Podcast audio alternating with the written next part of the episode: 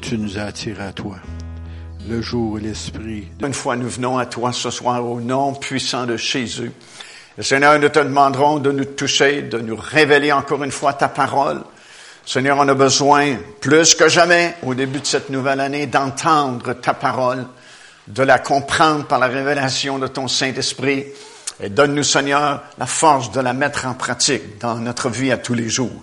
Bénis, Seigneur, chaque personne qui est ici ce soir. Merci, Seigneur, pour la fidélité cette semaine de ces gens à venir à chacune de ces réunions. Seigneur Dieu, tu vois le cœur de chaque personne, tu connais chaque besoin dans la vie de chaque personne ce soir. Entreprends puissamment, puis déjà nous te donnons toute la gloire et l'honneur qui n'appartiennent qu'à toi seul. C'est dans le nom de Jésus que j'ai prié, puis tout le monde ensemble, on peut dire Amen. Avant de t'asseoir, donne la main à deux, trois personnes. Dis-leur, écoute bien, tu vas apprendre des choses ce soir.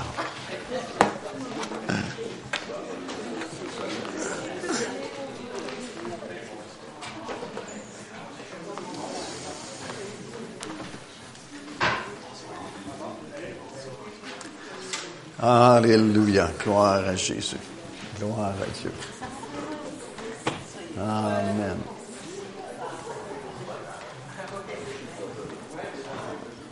Alléluia. Amen. Vous pouvez vous asseoir. Euh, merci à chacun de vous de m'avoir accueilli cette semaine depuis euh, dimanche matin dernier que nous avons ces réunions spéciales en début de cette nouvelle année 2018. Euh, merci pour votre présence à chaque réunion. Seigneur sûrement nous a parlé d'une façon ou d'une autre, par sa parole premièrement, par son Saint-Esprit, et puis euh, les moments de prière puis de louange que nous avons eu également cette semaine. Ça recharge notre batterie pour bien débuter cette nouvelle année 2018. Merci également à cette assemblée qui nous aide financièrement pour les émissions de télévision. C'est grandement apprécié. Euh, les émissions, on est dans notre cinquième saison. Et puis, euh, déjà, je pense qu'au-delà d'un million de personnes au travers le monde ont vu ces émissions. Puis régulièrement, nous recevons des témoignages de gens qui acceptent le Seigneur. Puis comme j'ai déjà mentionné, ça nous a surpris un peu. Beaucoup, beaucoup, beaucoup de personnes reviennent au Seigneur surtout en Europe. C'est vraiment, je ne sais pas ce qui se passe en Europe, mais il y a vraiment un mouvement du Saint-Esprit parce que beaucoup de gens de la France, la Suisse, la Belgique, euh, des gens qui avaient abandonné l'Église pour euh, mille et une raisons, euh, ont été interpellés par la parole de Dieu qui a été prêchée au travers de ces émissions de télévision. Puis, euh, Saint-Esprit, quand il touche une personne, wow, ça fait tout un changement. Puis, ils sont revenus aux assemblées, sont revenus surtout au Seigneur. Puis, on remercie vraiment Dieu pour ça. Euh, on est en train de préparer la sixième saison. Euh, certaines émissions ont été filmées déjà en octobre dernier lorsque nous étions en Israël. Nous allons filmer encore une partie de la sixième saison Dieu voulant, dans notre prochain voyage en octobre de cette année, qui est pratiquement déjà plein. On sera 59 personnes dans ce prochain voyage-là. Et puis, euh, on pense compléter euh, dans les mois suivants la sixième saison des émissions de télévision. Elles sont vues directement à partir de notre site web. Tout ce que vous avez à faire, c'est d'aller sur paindevie.org. Puis, vous avez déjà l'écran qui est là, puis vous avez en archive aussi toutes les anciennes émissions depuis la première saison. Elles sont vues également sur enseigne-moi.com, MCTV, euh, que vous connaissez sans doute, et puis différents autres ministères en Europe qui retransmettent nos émissions sur leur site ou leur euh, moyen de communiquer leurs vidéos, sur YouTube aussi évidemment. Alors c'est comme on rejoint n'importe qui sur, sur la planète maintenant. C'est un temps exceptionnel, extraordinaire. On n'a jamais vécu une époque comme celle-là où tu peux prêcher au monde entier. Parce que tu enregistres dans un petit studio ici sur la rive sud de Montréal, mais tu parles en Australie, en France, en Europe, en Afrique. C'est incroyable le nombre de personnes en Afrique également qui euh, voient les émissions, qui entendent la prédication de la parole du Seigneur. Et puis, euh, c'est vraiment euh, un outil extraordinaire que le Seigneur place entre nos mains pour euh, diffuser sa parole, répandre la bonne nouvelle partout sur cette planète. Alors, merci encore une fois. Je vous rappelle que si vous n'avez pas encore ces, surtout ces deux-là, parce que c'est deux petits nouveaux, il y a beaucoup de matériel là-bas. C'est juste une partie des productions que nous avons. Vous pouvez visiter notre site web. Vous allez dans boutique et vous avez plusieurs, plusieurs euh, productions qui ont été faites au cours des années. Mais ça, c'est des petits nouveaux. Si vous ne l'avez pas, je vous le conseille fortement parce que euh, le cri de minuit, c'est basé sur la parabole des dix vierges. Puis je suis persuadé que vous n'avez pas entendu un enseignement sur cette parabole-là dans ce style-là ici. Et c'est tellement important parce que ça a rapport avec l'enlèvement des croyants. C'est surtout pour les gens de notre génération, notre époque. Il y a un cri de minuit qui très bientôt, parce que ça dit dans la parabole de Matthieu 25, à minuit on cria, voici l'époux, allez à sa rencontre. À ce moment-là, c'est plus le message Jésus revient bientôt, c'est le voici. Voici l'époux, allez à sa rencontre. Et euh, dans cette parabole-là, euh, on apprend que c'est pas tout le monde, malheureusement, qui fréquentait les assemblées, qui feront partie, uniquement les vierges sages, celles qui avaient encore de l'huile dans leur langue. Alors, on répond à un tas de questions qu'on peut se poser. Euh, c'est qui ces dix vierges-là? Qu'est-ce que ça représente? C'est quoi la fameuse huile qu'il y avait dans leur langue? Comment se fait-il qu'ils en ont manqué? Où est-ce qu'on peut se procurer cette huile-là? c'est quoi le cri de minuit qui va réveiller tout le monde, parce que les dix vierges ont été réveillées par le cri de minuit, autant celles qui étaient sages que celles qui étaient insensées, ça leur réveillait tout le monde chrétien sur la planète. Alors, c'est des questions auxquelles vous allez avoir des réponses dans cet enseignement-là. Puis ça, c'est notre euh, petit nouveau coffret de notre dernier voyage en Israël. Ça, c'est en format Blu-ray. C'est une plus grande euh, précision d'image où je l'ai aussi en DVD normal.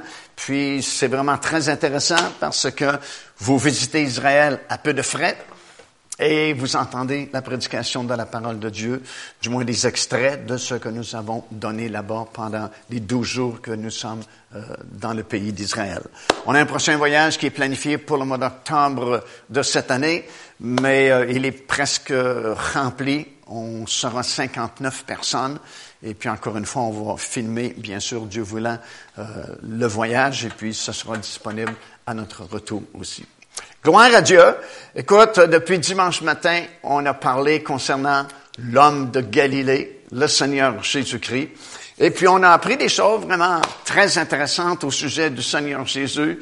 Puis euh, je me dis, c'est le temps plus que jamais que Jésus redevienne le centre de notre vie le centre de nos réunions, le centre de nos pensées, le centre de nos activités.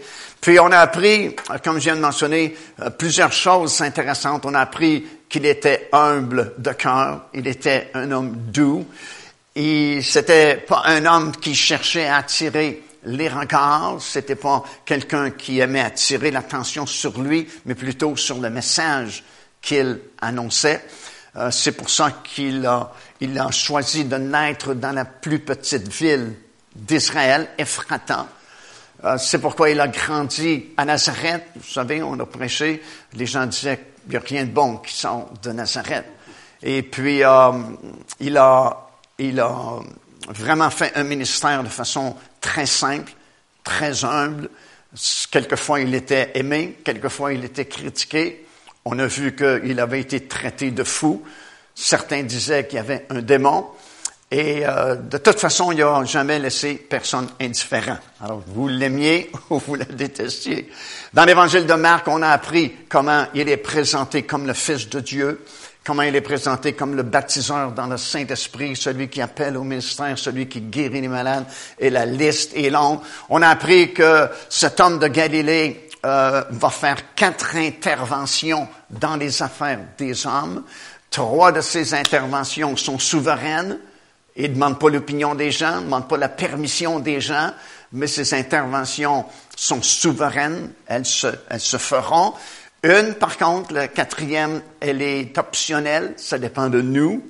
Si nous disons oui, euh, il va intervenir dans notre vie. Si nous disons non, il n'interviendra pas dans notre vie. Puis on a commencé euh, à parler au sujet de ces grandes déclarations que Jésus a faites de lui-même. Et certaines de ces déclarations sont vraiment très étonnantes, faites de la part d'un être humain, d'un homme.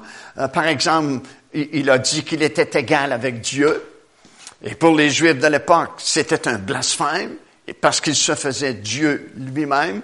Et euh, on a vu plusieurs autres déclarations. on a terminé hier soir euh, en parlant de cette grande déclaration également, alors qu'il a dit, je suis. Avant qu'Abraham fût, je suis. Et c'est certain que les Juifs à l'époque pouvaient pas comprendre cette parole-là, parce qu'ils lui ont dit, écoute, tu n'as même pas 40 ans et tu dis que tu as connu Abraham. Et le Seigneur répond, Abraham, ben, écoute, il a vu mon jour et il s'est réjoui. Et puis il y a tout un contexte à ça que j'ai pas le temps de développer ce soir, mais l'important c'est qu'il a déclaré avant qu'Abraham fût, je suis.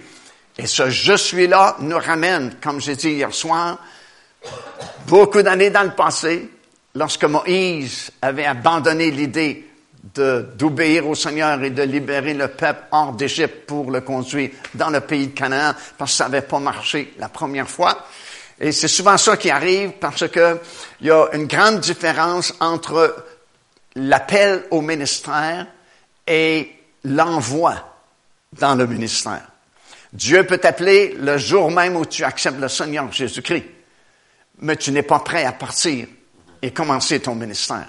Tu dois aller à l'école du Saint-Esprit avant et tu dois attendre le feu vert du Seigneur. Lorsqu'il te dit va, c'est le temps d'y aller. Mais tant que le Seigneur n'a pas dit va, c'est que tu es dans un temps de préparation. C'est ton temps de désert, mais c'est dans le désert qu'on apprend souvent le plus des choses de Dieu. Tous les prophètes de la Bible aimaient se tenir dans le désert. Euh, ceux qui sont déjà venus avec nous en Israël, vous savez de quoi on parle, parce que dans le désert, c'est le calme. C'est le silence total. Il y a pas ces bruits-là de notre civilisation moderne, et puis tu peux vraiment avoir une communion très personnelle, très intime avec le Seigneur, parce que tu es dans un endroit propice. Et c'est pourquoi tous les prophètes aimaient se tenir dans le désert pour avoir une communion avec Dieu et entendre la voix de Dieu. Et lorsque le Seigneur te dit va, ben c'est le temps de partir. Alors c'est, on, a plusieurs exemples. On a Moïse ici qui euh, a reçu l'appel et il pensait qu'il était prêt tout de suite. Et vous savez l'histoire, ça n'a pas fonctionné et il s'est découragé. C'est le danger quand tu pars trop vite et tu penses que c'est le temps de partir, mais ce n'est pas le temps de partir dans le ministère, tu vas te décourager. Et quelquefois, ça ne revient même plus parce que tu es vraiment découragé. Et c'est ce qui est arrivé à Moïse, s'est découragé, puis a pris la route du désert, justement, puis s'est mis à garder les brebis. Mais le Seigneur lui est apparu. On a l'exemple de Paul aussi. Lorsque Paul a été converti sur la route de Damas, ben, après avoir rencontré le Seigneur, il s'est rendu jusqu'à Damas et a voulu commencer tout de suite à prêcher. Mais ça n'a pas fonctionné non plus parce qu'il y avait des menaces de mort tellement graves qu'on a eu peur pour sa vie. Il a été obligé de quitter la ville la nuit caché dans une corbeille. Et devinez où il est allé? Dans le désert lui aussi, en Arabie. C'est ce que nous apprenons dans l'épître de Paul aux Galates. Et ça a pris au moins deux ans, sinon trois ans, où le Saint-Esprit lui a parlé, lui a révélé des choses euh, avant qu'il ne revienne à Jérusalem et débute son grand ministère. Alors, il y a, toujours un temps d'attendre entre le moment où le Seigneur t'appelle et le moment où le Seigneur t'envoie. Et ici, euh, quand Moïse a vu ce buisson ardent, euh, c'est le Seigneur qui lui est apparu, bien sûr. Et puis, comme j'ai prêché en terminant hier, il s'est identifié par ce nom-là, Je suis. Et Jésus prend le même titre, je suis. Non pas j'étais, ni je serai, mais je suis. Jésus est éternellement je suis. Il est éternellement sauveur et tous les titres qu'il va mentionner, surtout dans l'évangile de Jean. L'évangile de Jean est un évangile très spécial. Vous remarquez qu'il est très différent des trois premiers évangiles C'est vraiment un autre style. Et c'est surtout dans l'évangile de Jean que Jésus va s'identifier comme le grand je suis. Il va dire, par exemple, je suis le bon berger. Je suis le vrai cep. Je suis le pain de vie. Je suis la lumière du monde. Je suis la résurrection et la vie. Il va dire, je suis le chemin. Je suis la vérité. Je suis la vie. Je suis, dans l'Apocalypse, Alpha et Oméga, commencement et la fin. Alors, plusieurs, plusieurs déclarations que vous retrouvez un petit peu partout dans le Nouveau Testament, mais surtout dans l'Évangile de Jean, où Jésus va déclarer, je suis différentes choses, différents ministères. Alors, c'est sûr que ce soir, on peut pas tous les passer, parler de tous ces je suis là, ces grandes déclarations-là, mais au moins, on va débuter un premier ou une première grande déclaration, je suis, je suis le bon berger. Et si vous avez votre Bible, vous pouvez tourner avec moi dans l'évangile de Jean. C'est dans le chapitre 10 et on va lire les versets 7 jusqu'à peut-être verset 15. Jésus dit ceci, encore une fois, comme on a prêché hier. En vérité, en vérité, je vous le dis, je suis la porte des brebis. Tous ceux qui sont venus avant moi sont des voleurs et des brigands, mais les brebis ne les ont point écoutés. Je suis la porte. Si quelqu'un entre par moi, il sera sauvé. Remarquez qu'il n'a pas dit je suis une porte, mais je suis la porte. Et si quelqu'un entre par moi, il sera sauvé. Et il, entrera, il sortira, il trouvera des pâturages. Le voleur ne vient que pour dérober, égorger et détruire. Mais moi, je suis venu afin que mes brebis aient la vie et qu'elles soient dans l'abondance. Dieu veut que vous soyez dans l'abondance. Pas dans la disette, dans l'abondance. Abondance spirituelle, abondance matérielle, abondance physique. Alléluia. Je suis le bon berger.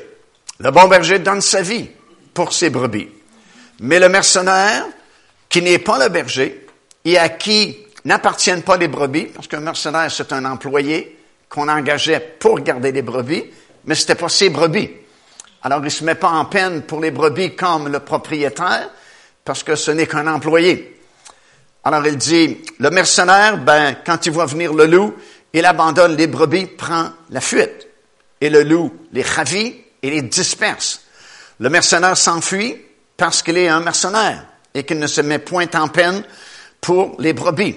Je suis, dit Jésus, le bon berger. Je connais mes brebis et elles me connaissent comme le Père me connaît et comme je connais le Père et comme je donne ma vie pour mes brebis.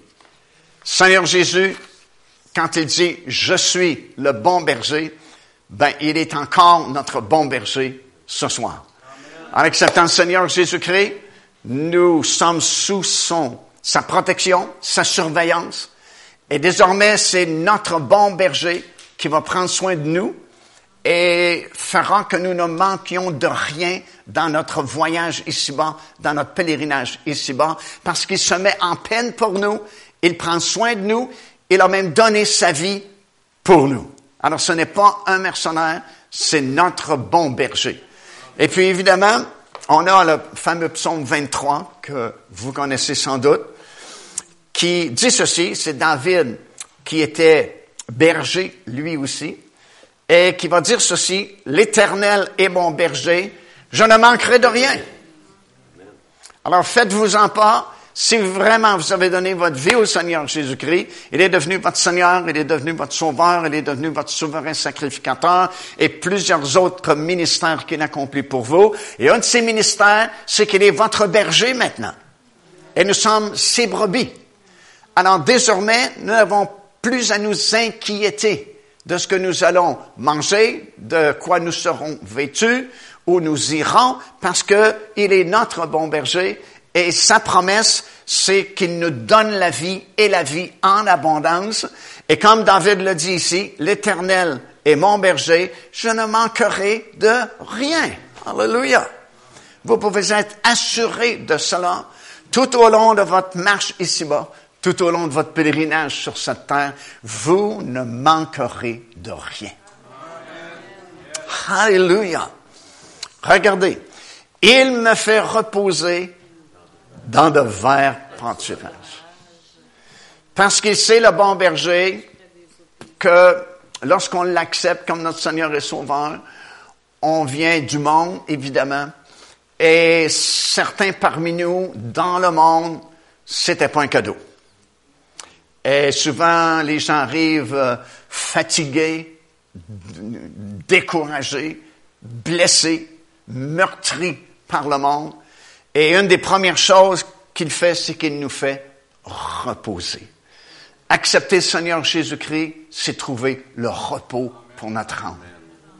Repos pour notre corps aussi.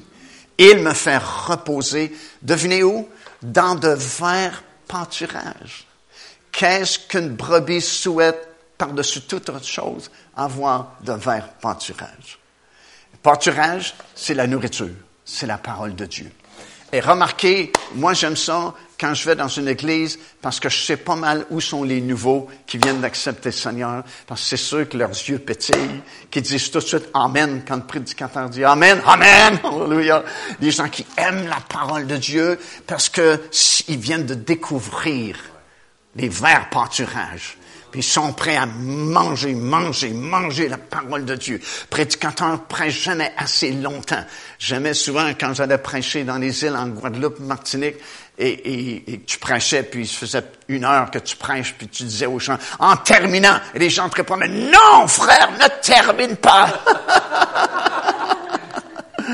Parce que, en acceptant le Seigneur, tu trouves le repos pour ton âme, tu es bien, et il te place dans des verts pâturages. Remarque, c'est pas un verre pâturage, ce sont des verts pâturages au pluriel. Parce que bon, quand tu découvres la parole du Seigneur, t'en as jamais assez, tu veux manger, manger, manger la parole de Dieu, et à un moment donné, ton pâturage, ben, t'as tout mangé l'herbe qu'il y avait. Mais, ne te décourage pas, il y a un autre vert pâturage qui t'attend. Et quand tu as tout mangé dans ce pâturage-là, il y a un autre verre pâturage parce que ça dit, il me fait reposer dans au pluriel des verts pâturages. Il n'y a pas de limites qui sont placées par Dieu concernant les verts pâturages. Au début, tu commences par le salut, les choses simples du salut, mais tu n'es pas obligé de rester là. Après, tu as un autre pâturage qui est devant toi et tu apprends davantage. Puis quand tu as bouffé tout ce qu'il y avait dans ce, nouveau pâturage, tu peux encore apprendre d'autres choses. Puis quand tu as appris tout ce qu'il y avait à apprendre dans ce vert pâturage, c'est pas terminé. Tu as un autre pâturage et tu vas de pâturage en pâturage et tu vas dans surprise en surprise. Parce que tu dis, ah, j'avais jamais compris ça comme ça. Jamais, jamais vu ce verset-là comme ça. On avait notre vieux pasteur à Saint-Hyacinthe qui avait, je pense, 60, 65 ans d'expérience dans le Seigneur. Puis il disait, j'ai jamais compris ce verset-là de cette façon-là. Parce que c'est illimité. Parole de Dieu, c'est illimité. Parce que ce sont des verts pâturages que le Seigneur place à ta disposition. Ça veut dire que tu peux aller d'exclamation en exclamation, de révélation en révélation. Puis ça, là, c'est, c'est ta gasoline. C'est ce qui te garde vivant. C'est ce qui te garde avec un sourire sur tes lèvres. C'est ce qui te garde avec de la vie dans tes yeux. C'est ce qui garde ton zèle puis ton premier amour dans le Seigneur tout au long de ta marche ici-bas. Parce qu'à chaque fois que tu découvres un nouveau pâturage, c'est comme une nouvelle révélation. Puis comme j'ai prêché cette semaine, l'Église a été fondée sur une révélation. Tu es le Christ, le Fils du Dieu vivant. Et nous qui sommes dans l'Église du Seigneur Jésus-Christ, nous sommes l'Église du Seigneur Jésus-Christ, nous vivons par des révélations. La journée où tu n'as plus de révélation, tu commences à sécher. Et à un moment donné, tu deviens tellement sec qu'on ne voit plus à l'Assemblée. Parce que tu trouves la vie chrétienne est ennuyante, toujours à peu près la même chose. Parce que, bien sûr, tu as tout mangé ce qu'il y avait dans ce pâturage-là, puis tu n'as pas été dans l'autre pâturage. Alors, tu es là, puis il n'y a plus rien à bouffer, tu as tout bouffé dans ce pâturage-là. Là, tu trouves le pasteur, il prêche toujours la même chose, on chante toujours les mêmes chants, puis, whoop, à un moment donné, tu disparais, on ne voit plus. Change de pâturage! Va en avant! Avance! Parce qu'il n'y a pas de limite dans les choses de Dieu. Quelqu'un doit dire Amen. Faire reposer dans le vert pâturage, puis on est là, Tu sais, tu viens du monde, tu es fatigué, découragé souvent, puis là, ouh, tu te reposes dans pâturages. Tu sais, tu as faim, tu as juste... Et puis, tu es au soleil de sa justice. Et puis, tu te relaxes, tu te reposes, tu manges, tu prends le soleil de sa justice, et inévitablement, tu vas avoir soif. Alors, Dieu a prévu le coup. Ça dit ici, il me dirige vers des eaux paisibles. après avoir compris le salut, après avoir commencé à bouffer la parole de Dieu, il y a une fontaine d'eau vive, ça s'appelle le baptême dans le Saint-Esprit. Jésus dit, de son sein coulera des fleuves d'eau vive. Alléluia. Alors il va non seulement te nourrir, mais il va maintenant te désaltérer par les eaux vives du Saint-Esprit que tu viens de recevoir. Et ça, mon ami, c'est la vie rêvée. Alléluia.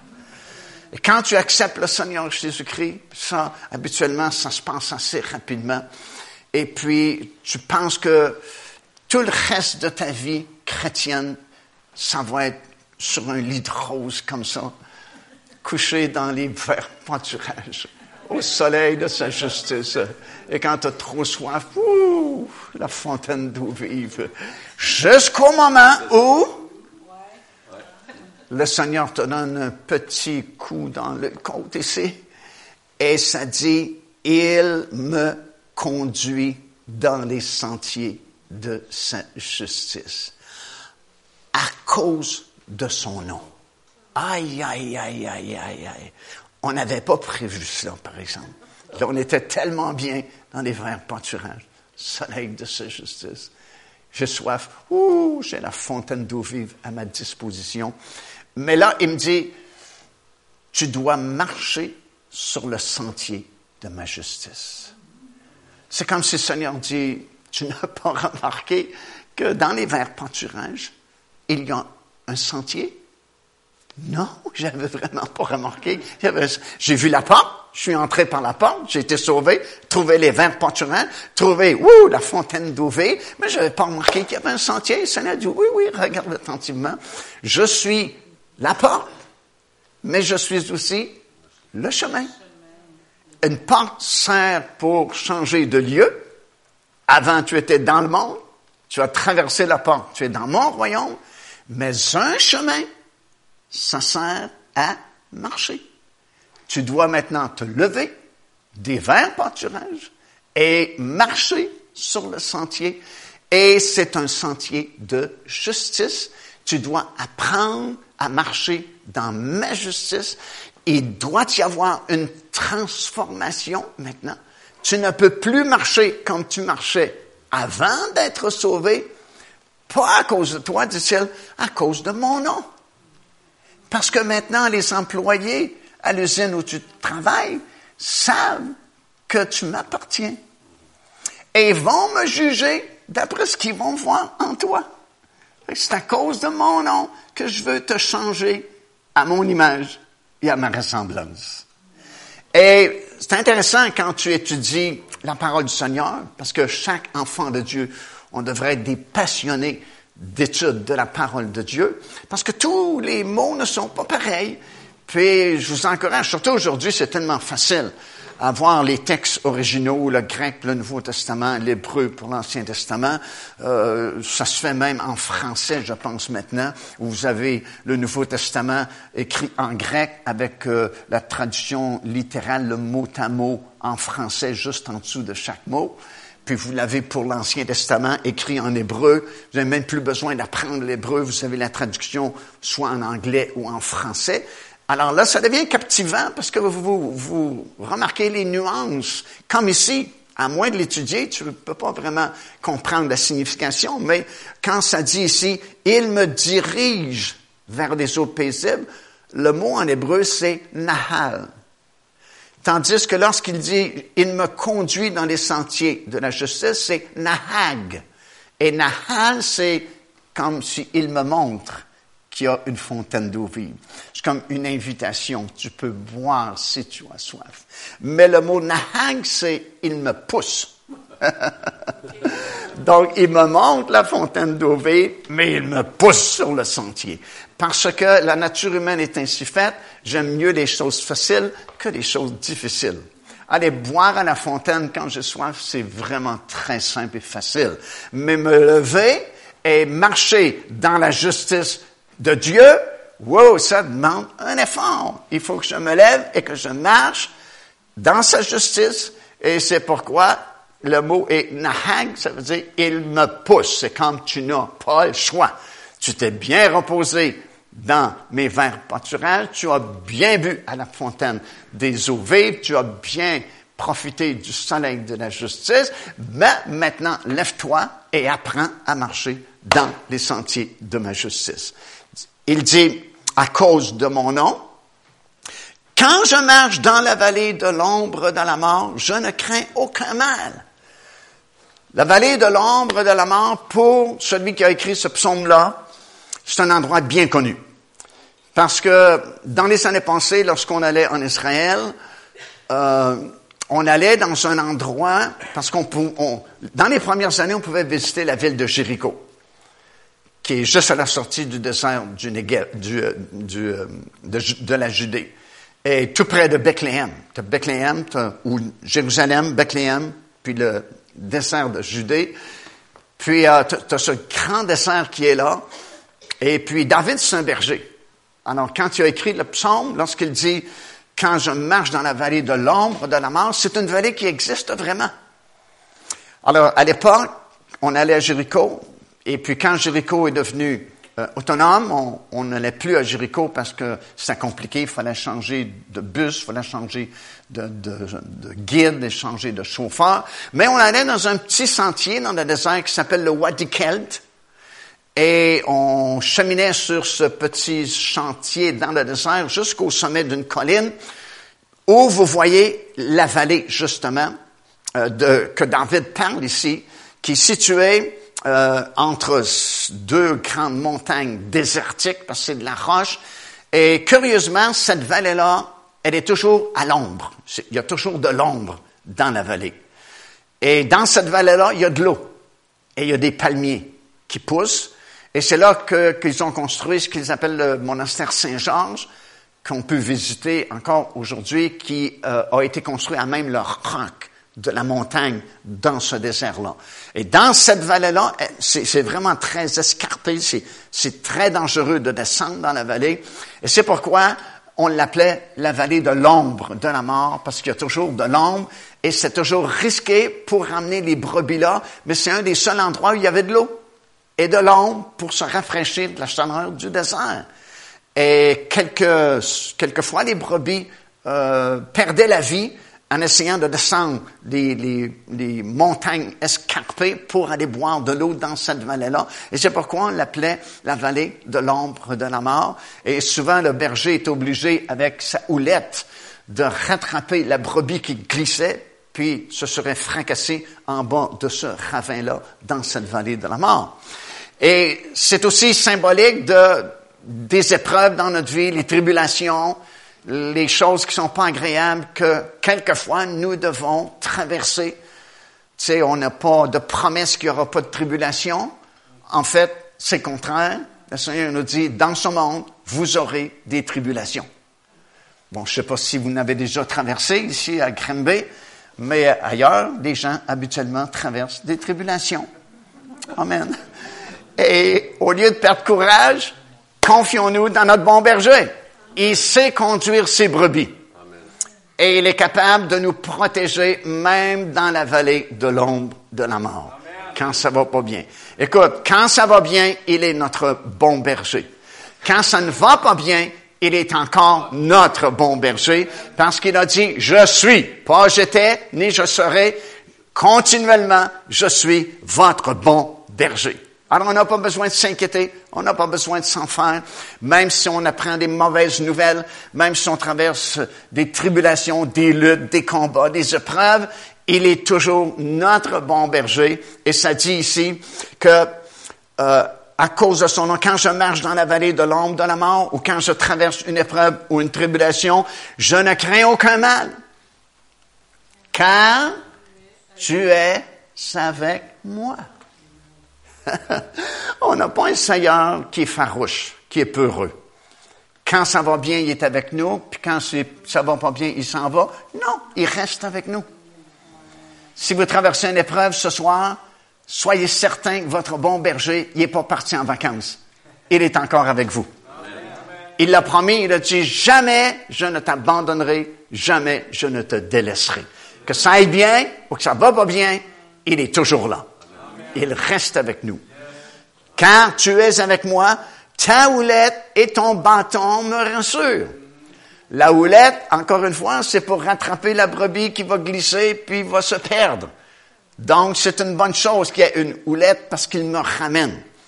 Quand tu as tendance à t'éloigner du Seigneur, le bon berger prend la houlette, il sert de circonstances dans la vie, il en crée même des circonstances pour te ramener dans la bergerie.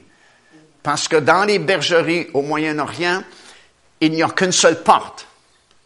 Et habituellement, le soir, quand le berger ramène ses brebis dans euh, l'endroit où ils vont passer la nuit, il va s'asseoir dans la porte pour que les brebis restent à l'intérieur.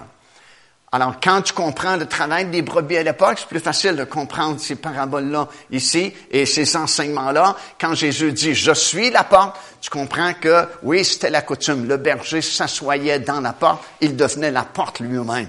Alors, les brebis étaient en sécurité, elles ne pouvaient pas s'enfuir la nuit parce que le berger, c'était la porte de la bergerie. Et il dit ici, je serai avec toi. Ta houlette et ton bâton me rassurent. Le bâton, c'est pour corriger. Et tu dresses devant moi une table, devine où? Devant mes adversaires.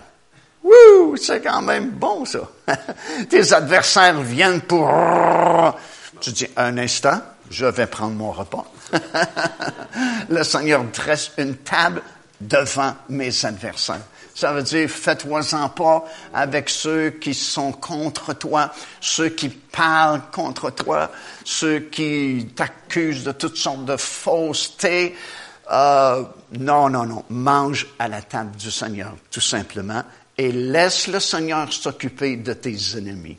Alléluia.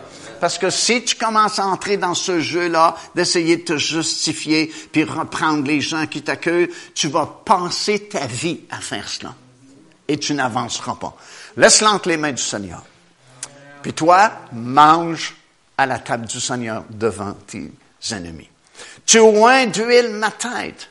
Les bergers au Moyen-Orient font ça souvent parce qu'il y a beaucoup d'insectes et de moustiques et souvent, les pauvres brebis, ben, ils n'ont pas l'habilité humaine que nous avons de chasser les moustiques, et ce qui vient nous déranger. Et souvent, elles vont tenter de se débarrasser de ces insectes-là en, en se frappant même la tête et se blessant.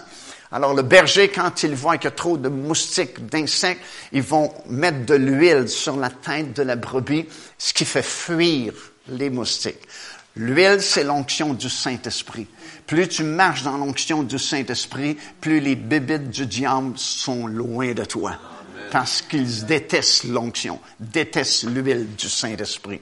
Si tu négliges l'huile du Saint-Esprit, négliges de fonctionner dans l'onction du Saint-Esprit, tu vas avoir souvent des moustiques de l'ennemi qui sont autour de toi et qui vont te déranger. Mais fonctionne dans l'onction du Saint-Esprit et ces bébites-là vont s'en aller loin de toi. Tu oins d'huile ma tête et ma coupe déborde. Je comprends que ma coupe déborde parce que je suis en paix, j'ai pas d'anxiété, j'ai pas de stress, je sais qui je suis, je suis une petite brebis qui suit mon berger. Alléluia. Puis lui s'est engagé à prendre soin de moi, à me nourrir, à me protéger contre les loups contre les adversaires. Il est même prêt à donner sa vie pour moi. Alléluia. Donc, je n'ai rien à craindre. Et puis, il peut me parler, je peux comprendre sa voix. D'ailleurs, Jésus va dire dans d'autres versets, mes brebis me connaissent, connaissent ma voix, et elles n'écouteront pas un autre berger ou un mercenaire qui va venir pour les diriger dans une autre direction. Comment est-ce que les brebis font pour reconnaître la voix de leur berger? À force d'entendre le timbre de sa voix. Si leur berger a une voix grave et appelle toujours ses brebis de cette façon, et tout à coup, un bon matin, c'est Petite brebis, venez! Bon, tiens, non. c'est pas notre berger. Parce qu'on est habitué au timbre de sa voix. C'est la même chose avec nous. J'entends souvent les chrétiens dire, moi, je comprends jamais ce que le Seigneur veut me dire. Je comprends pas, le Seigneur ne me parle pas. C'est pas que le Seigneur ne parle pas, c'est qu'on n'est pas habitué d'entendre sa voix. Il y a un temps pour prier, il y a un temps pour louer le Seigneur, mais savez-vous, il y a un temps pour entrer dans un endroit seul, comme la Bible dit, va dans ta chambre, ferme la porte. Et là, dans le lieu secret. Le Dieu secret, ça peut être n'importe où, pourvu qu'il est secret. Et ça veut dire, il n'y a pas, y a pas de, n'y a pas de téléphone cellulaire, il n'y a pas de radio, il n'y a pas de TV, il n'y a pas d'Internet, il n'y a rien, tu as juste toi et le Seigneur. Puis là, tu peux être là dans le lieu secret, et puis, dans ces moments-là, c'est pas le temps de la prière, c'est pas le temps de la louange, c'est pas le temps d'écouter de la musique. Tu es là pour parler avec le Seigneur et surtout écouter sa voix. Et aujourd'hui, c'est très, très, très, très difficile de faire ça parce que ça prend quelque chose qui est rendu une commodité de luxe. Ça s'appelle du temps. Et c'est très rare à trouver du temps aujourd'hui. Parce que souvent, j'entends les gens dire, on aimerait ça, méditer la Bible. On aimerait ça, être dans la présence du Seigneur. On aimerait ça, on aimerait ça, on aimerait ça, mais, c'est les brebis, c'est toujours mais. Nous n'avons pas le temps. Nous n'avons pas le temps. C'est pas que le temps a changé. Tu sais, il y a encore 24 heures dans une journée complète. Et puis, il y a 2000 ans, il y avait encore 24 heures. C'est que nos priorités ont changé. On est occupé à mille et une choses. Et c'est pourquoi on dit faussement qu'on n'a pas le temps. On aurait le temps, c'est qu'on ne prend pas le temps. Et c'est très dur aujourd'hui, je l'avoue, parce que la vie est tellement rapide, il y a tellement de choses. On est sollicité partout. On est sollicité à gauche, sollicité à droite. Euh, c'est très difficile de bloquer tout ça, puis de dire j'entre dans un endroit privé et j'ai rien d'autre à faire que m'asseoir et dire Seigneur, parle parce que ton serviteur, ta servante, écoute. Et ce qui n'est pas facile non plus, c'est que, tu sais, au début de chaque année, les gens habituellement prennent des résolutions. Puis souvent, les gens prennent la résolution. Ah oui, oui, je vais faire ça. Je vais commencer au moins dix minutes le matin ou le midi ou le soir. Je m'enferme dans un endroit privé. Puis je vais. Ben, le Seigneur va te tester. Parce que probablement les dix premières minutes, tu n'entendras absolument rien. Seigneur ne te parlera pas. Puis peut-être que la deuxième fois, tu n'entendras rien non plus. Peut-être que la troisième fois, tu n'entendras rien non plus. Mais si tu persévères, à un moment donné, tu vas entendre la voix du Seigneur qui parle à ton esprit. Puis ça, je ne peux pas vous dire comment vous allez comprendre la voix du Seigneur, parce que ça va être de façon différente envers chacun d'entre nous. Parce que c'est un Dieu de variété, infiniment varié. La Bible dit il y a diversité d'opérations, diversité de ministères, et ainsi de suite. C'est très varié. Mais, par contre, vous allez à un moment donné comprendre comment le Seigneur s'adresse à vous. C'est comme le Saint-Esprit, les manifestations du Saint-Esprit se produisent avant qu'il y ait une opération des dons spirituels. D'abord, il y a une manifestation en toi, et toi, tu vas opérer la manifestation du Saint-Esprit qui s'est produite en toi. Et ça, c'est pareil, c'est vraiment très personnel, très individuel. Le Saint-Esprit se manifeste à toi d'une façon, à toi d'une autre façon, à toi d'une autre façon. Et c'est à nous d'apprendre comment le Saint-Esprit s'adresse à nous. Moi, dans mon cas, c'est vraiment pas compliqué parce que comme je vous ai raconté, le mardi soir après que j'ai accepté le Seigneur, j'avais accepté le Seigneur le samedi soir, le mardi soir, j'ai été baptisé du Saint-Esprit. Et quand j'ai été baptisé du Saint-Esprit, c'est comme si le ciel s'est ouvert, puis comme une boule lumineuse qui, tchoum, partie, descendue d'une vitesse vertigineuse, tchoum, entre en moi, puis j'ai perdu connaissance. Mais après, chaque fois que le Saint-Esprit voulait, par exemple, que j'opère les premiers dons qui sont les plus faciles à opérer, donner un message en langue dans l'assemblée ou une prophétie, c'est comme, alors que mes yeux étaient fermés, je ressentais qu'il y avait un mouvement du Saint-Esprit en moi et je voyais une partie de cette lumière lumineuse que j'avais vue la première fois. Et là, je savais que je savais que je savais que le Saint-Esprit voulait que je fasse quelque chose, que j'opère la manifestation qu'il faisait en moi. Alors c'est la même chose pour la voix du bon berger. À force de vous tenir dans sa présence et d'être à l'écoute, à un moment donné, vous allez comprendre comment il s'adresse à vous. Vous allez discerner le timbre de sa voix spirituelle. Et puis là, bien, c'est beaucoup plus facile après parce que, ouh, quand vous l'entendez à nouveau de la même façon, vous savez que c'est lui qui vous parle. Et là, ça devient précieux parce que vous pouvez avoir de l'information privilégiée dans des circonstances des fois tragiques, tchou, juste une parole du maître, et là tu es habitué, tu sais que c'est ton bon berger qui vient de te parler et t'agis sur cette parole. Ouh, alléluia. Ma coupe déborde, oui, le bonheur et la grâce m'accompagneront tous les jours de ma vie. Allô? tu peux pas avoir mieux que ça en tant qu'enfant de Dieu. Le bonheur d'un côté, la grâce de l'autre. Puis ça dit, ils vont t'accompagner les fins de semaine seulement.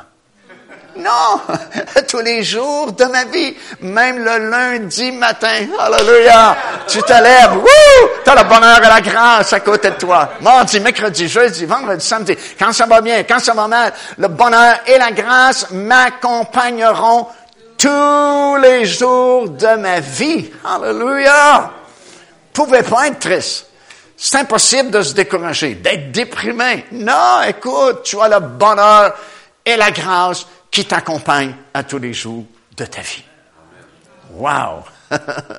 Et j'habiterai un jour dans la maison de l'Éternel jusqu'à la fin de mes jours. Alors, quand Jésus dit, je suis le bon berger, puis vous êtes mes brebis, vous savez que nous sommes en sécurité. Parce que c'est le grand je suis qui parle. Moi j'étais, ni je serai, je suis. Il était je suis hier, il est votre je suis ce soir. Demain, si nous vivons, il sera encore notre je suis. Le bon berger, vous êtes mes brebis. Et encore demain, le bonheur et la grâce vont m'accompagner. Tous les jours de ma vie jusqu'à la toute fin de notre voyage ici-bas. N'est-ce pas merveilleux? Wow, ça valait la peine d'accepter le Seigneur. Rapidement, je vais en prendre un autre. Ça, c'est bon. Dans Jean chapitre 15, versets 1 à 8, Jésus dit, je suis le vrai cep, puis vous êtes les branches. Il dit, à compter du premier verset, je suis le vrai cep, et mon Père est le vigneron.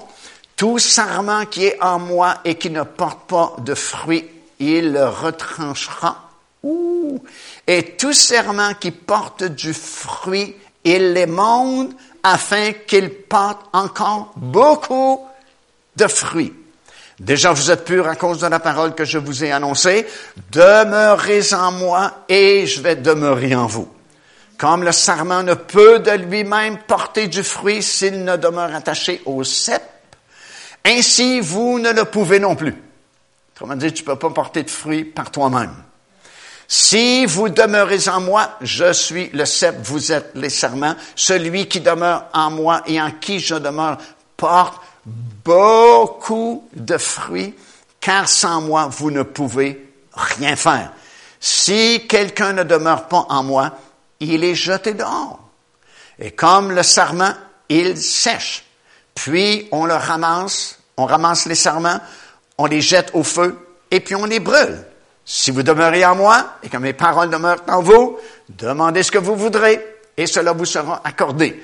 Si vous portez, encore une fois, beaucoup de fruits, c'est ainsi que mon Père sera glorifié et que vous serez mes disciples.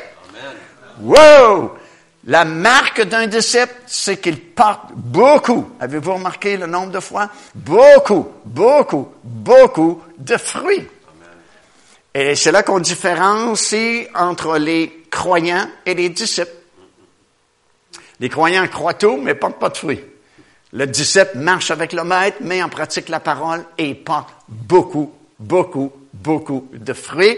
Et le Seigneur dit, si tu portes beaucoup de fruits, c'est ainsi que mon Père sera glorifié. Et en plus, c'est une preuve que tu es mon disciple. Donc, il faut nécessairement, obligatoirement, porter beaucoup, pas juste un petit fruit, mais beaucoup, beaucoup de fruits. C'est la marque d'un disciple du Seigneur Jésus-Christ. D'ailleurs, Jésus a dit, c'est facile de reconnaître les disciples. Vous les reconnaîtrez à leurs fruits. Et nous, on a la difficulté, les êtres humains, avec ça, parce qu'on aime ce qui frappe le regard. On aime le spectacle. Et on va plutôt juger sur l'apparence que le fruit. On va plutôt juger sur les œuvres que quelqu'un fait que sur le fruit qu'il porte. Mais pour le Seigneur, c'est plus important ce que tu es que ce que tu fais. Pour nous, êtres humains, souvent c'est plus important ce que nous faisons que ce que nous sommes, mais pour Dieu, c'est plus important ce que tu es, ce que tu deviens, que ce que tu fais? Parce que si tu deviens comme Dieu veut que tu deviennes, tu vas faire des bonnes choses et tu vas porter beaucoup de fruits. Tandis que tu peux faire beaucoup de choses sans porter de fruits. Il faut qu'il y ait un équilibre.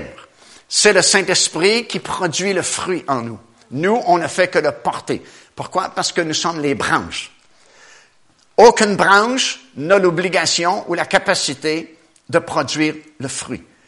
Une branche ne fait que porter le fruit.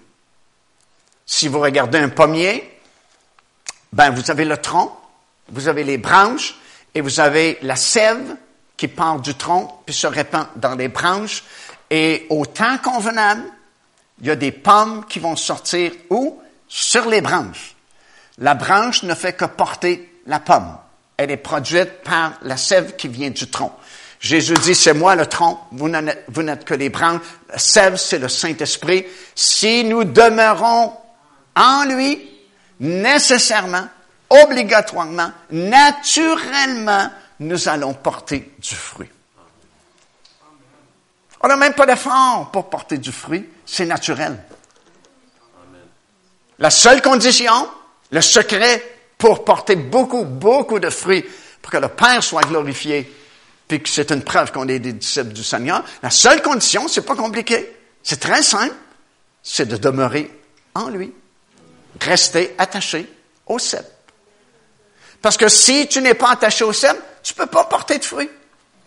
C'est comme mon exemple de pommier. Si tu coupes la branche et tu laisses la branche par terre, tu auras beau prier, jeûner, chanter, danser aux côtés de la branche, elle portera jamais de pommes. Pourtant, c'est la même branche. La seule différence, c'est qu'elle est détachée du tronc. Et le secret vient du tronc. La sève vient de là et se répand dans la branche. Alors, si tu marches loin du Seigneur, c'est impossible de porter du fruit. En anglais, impossible. En italien, impossible. Tu peux pas. Pour ça que Jésus dit, faites-vous en part, c'est facile de discerner, regardez aux fruits. Est-ce que des cerises peuvent pousser sur un pommier? Non. Si tu vois des pommes, tu n'as pas besoin d'un cours spécial à l'université pour savoir que c'est un pommier. Si tu vois des cerises sur un arbre, tu n'as pas besoin des cours du soir pendant six mois pour savoir c'est quoi l'arbre. C'est un cerisier. Parce que le fruit ne trompe pas. Les œuvres peuvent tromper. L'apparence peut tromper. Mais le fruit ne trompe pas.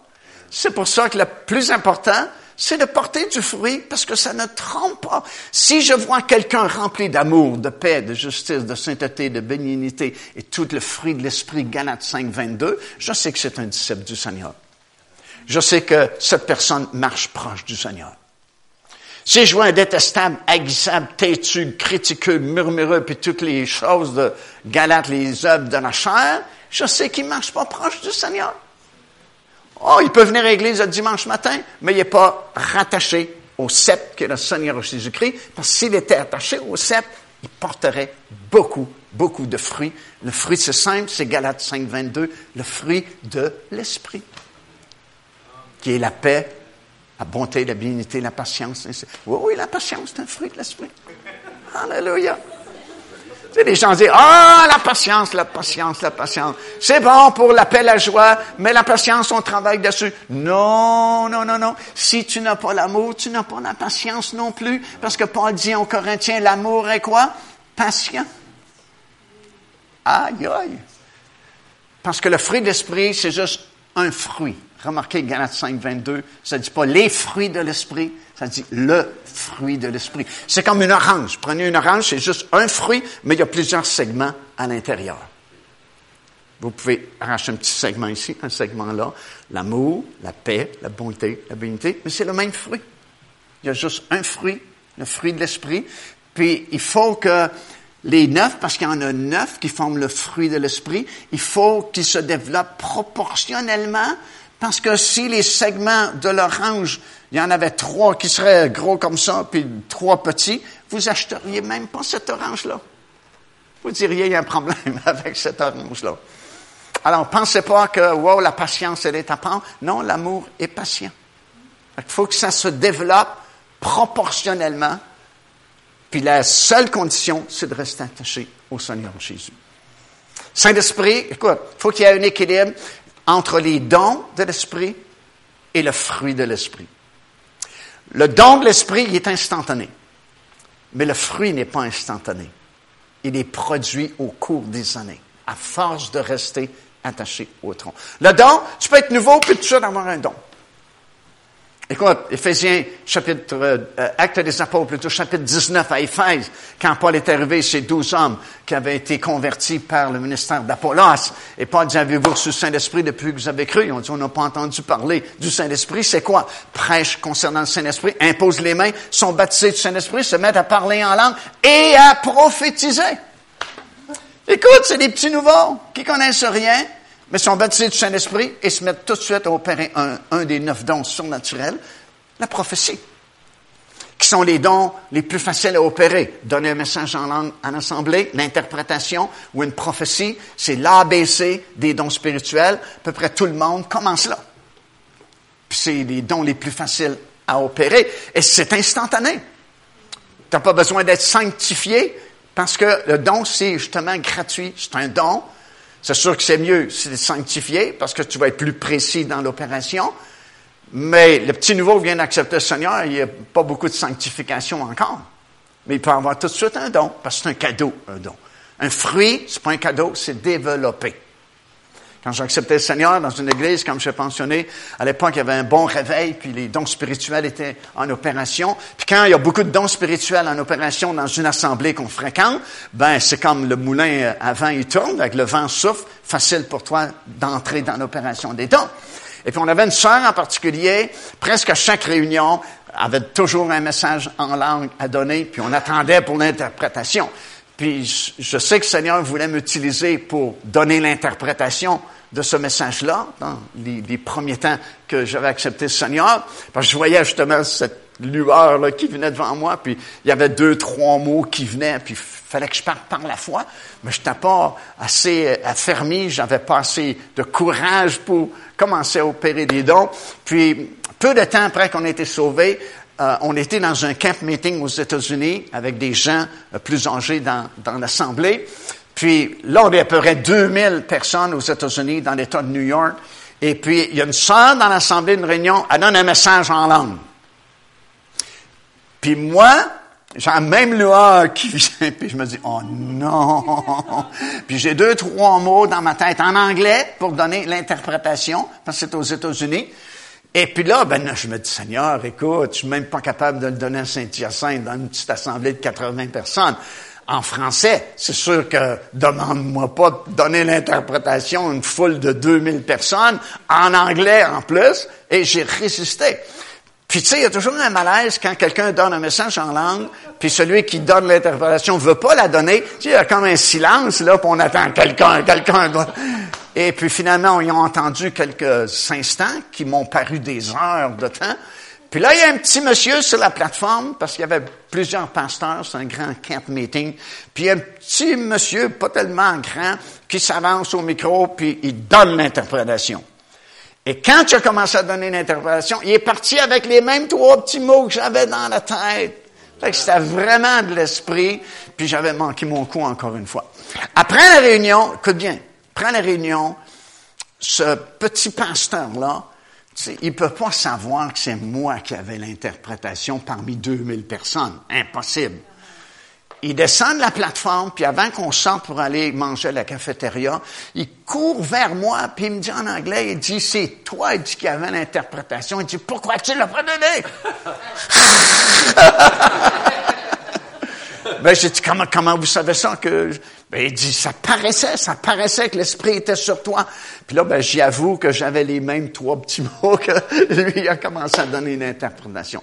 Puis là, ben, il est devenu mon ami, comment il m'a serré dans ses bras, puis là, je suis devenu comme son, son, son protégé, si tu veux, parce que lui, c'était un monsieur âgé à l'époque. Puis là, ben, il me lâchait plus, puis il me parlait, puis peut-être ça vous dit rien, là, mais lui faisait partie du, du conseil d'administration d'un grand ministère aux États-Unis qui s'appelait The Voice of Healing.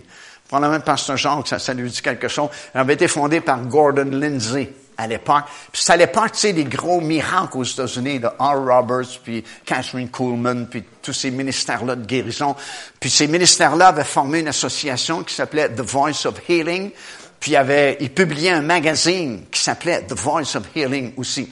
Puis lui, il m'avait dit, petit pasteur, parce qu'il t'a tombé en affection avec moi, là, parce que, et puis il me dit, il dit, j'ai la première copie, le numéro un j'ai dit du, il dit du magazine The Voice of Healing. Il dit, t'aimerais ça, voir ça?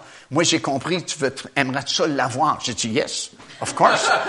fait qu'il dit, demain, je vais te l'apporter. Le lendemain, il m'amène l'original, le premier numéro, The Voice of Healing. un gros ministère américain.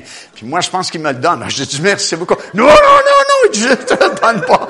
Juste te montrer que, que c'est réel, que c'est vrai. Mais j'ai compris euh, que j'avais pas besoin d'attendre des années pour opérer des dons spirituels, même si je n'étais pas avancé dans la connaissance de la parole de Dieu, je pas avancé dans la transformation, la sanctification. Déjà, l'Esprit se manifestait sur moi pour opérer. Je veux dire, un don spirituel, c'est un cadeau. C'est instantané.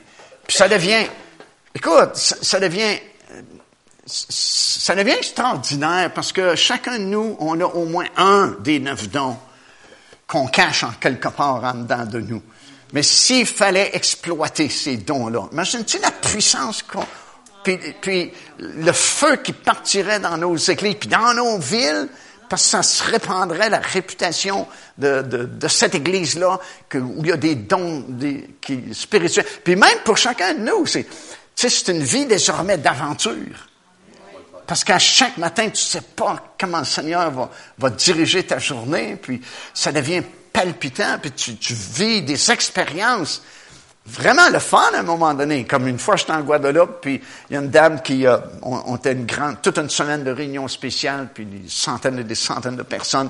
Puis a une dame qui veut me voir dans le courant de la journée, puis elle dit, mon mari a déjà connu le Seigneur, puis a abandonné le Seigneur, puis il veut plus rien savoir des réunions. Elle dit, qu'est-ce que je peux faire, puis faire une histoire courte. Je lui ai dit, oh, l'as-tu invité? À la croisade? Elle dit non. Ben, je commence par l'inviter. Ah, elle dit, il va dire non. Mais j'ai dit, tu sais pas, invite-le. Invite-le ce soir.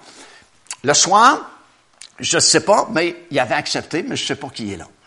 Alors, on fait l'appel, plusieurs personnes viennent, et puis ce monsieur-là, le mari de cette dame, que je ne connaissais pas à ce moment-là, se présente à l'appel, puis je donne une parole de prophétie.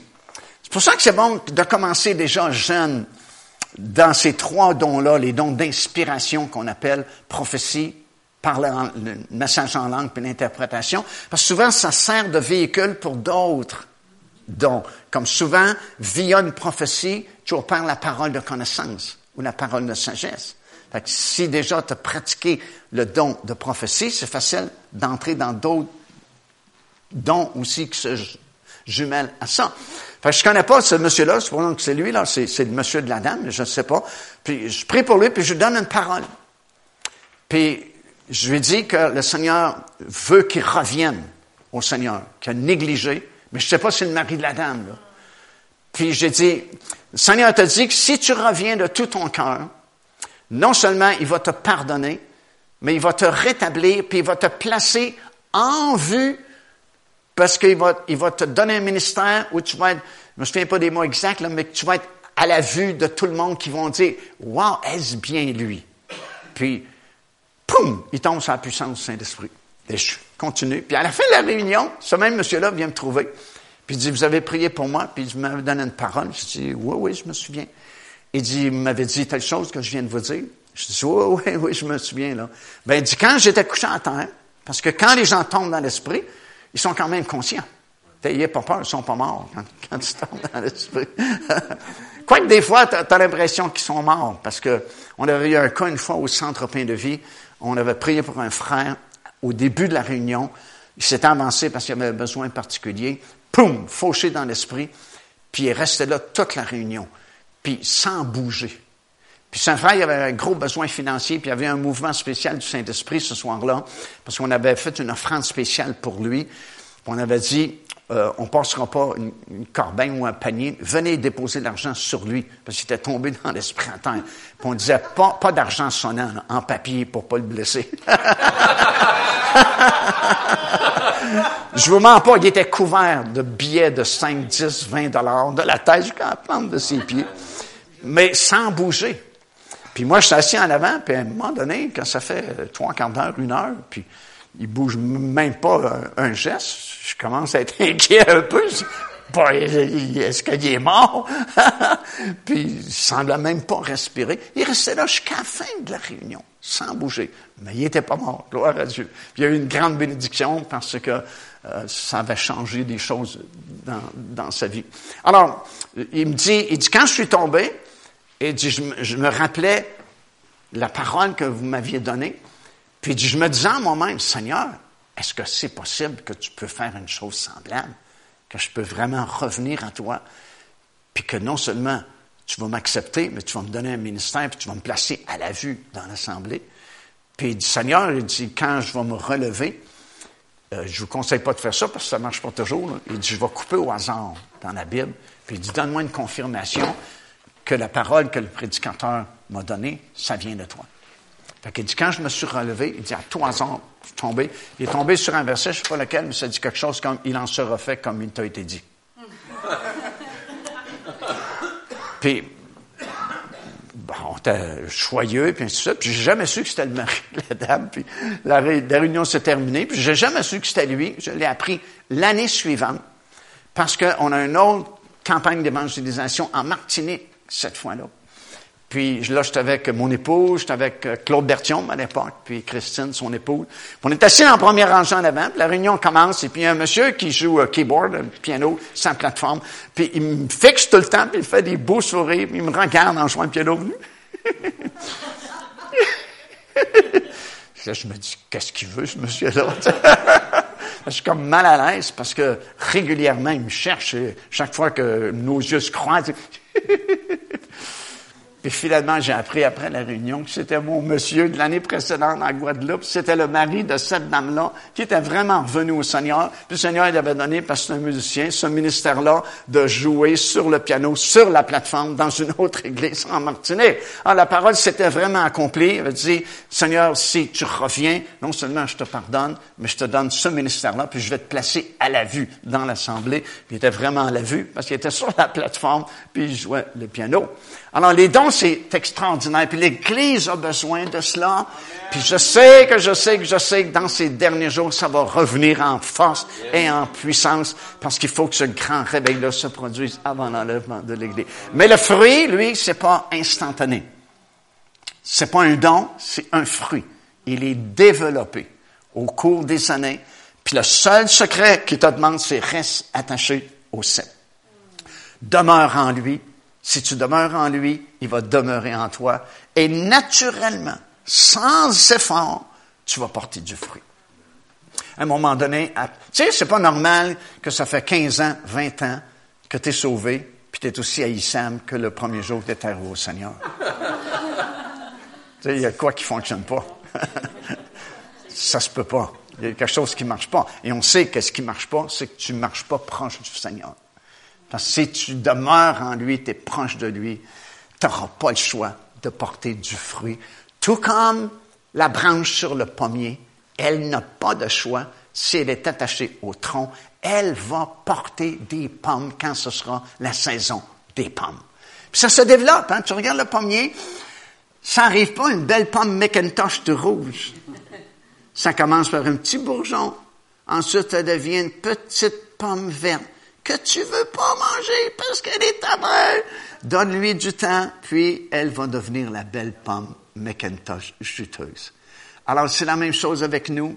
Soyons patients les uns envers les autres parce que le fruit se développe au cours des années. Mais si ça fait, comme je dis en terminant ce soir, 15 ans, 20 ans, en te regardant, on est censé voir le fruit de l'esprit. On est censé voir quelqu'un d'aimable, quelqu'un de bon, quelqu'un rempli d'amour, de joie, de patience, de bonté, de bénignité. Sinon, reviens au Seigneur, rattache-toi au tronc pour que tu puisses porter du fruit. Parce qu'il a dit, je suis le tronc et vous êtes les branches. Il était le tronc hier, il est le tronc ce soir, il sera demain aussi s'il n'est pas revenu chercher son église, parce qu'il est le grand je suis. Alléluia! Et là, vous avez toute l'année 2018 pour prendre les autres déclarations qu'on n'a pas eu le temps de faire durant cette semaine.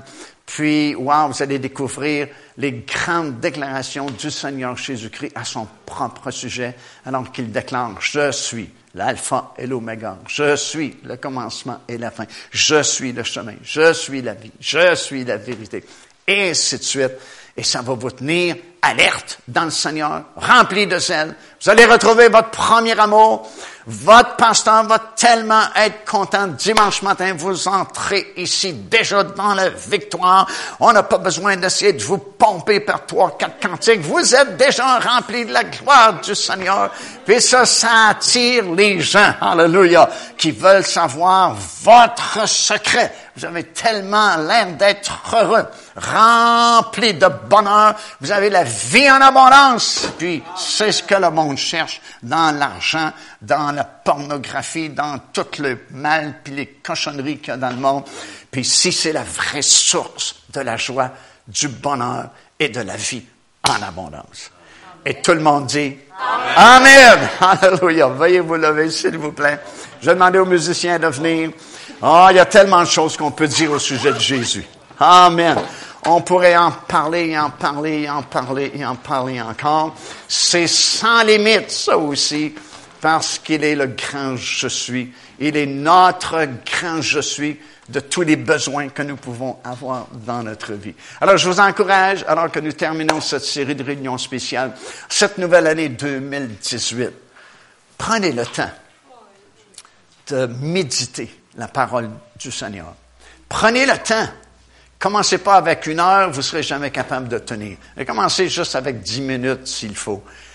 Allez dans un endroit privé, dans votre maison. Pas de téléphone, pas d'Internet, pas rien. Puis dites, Seigneur, parle-moi, parce que ton serviteur ou ta servante écoute.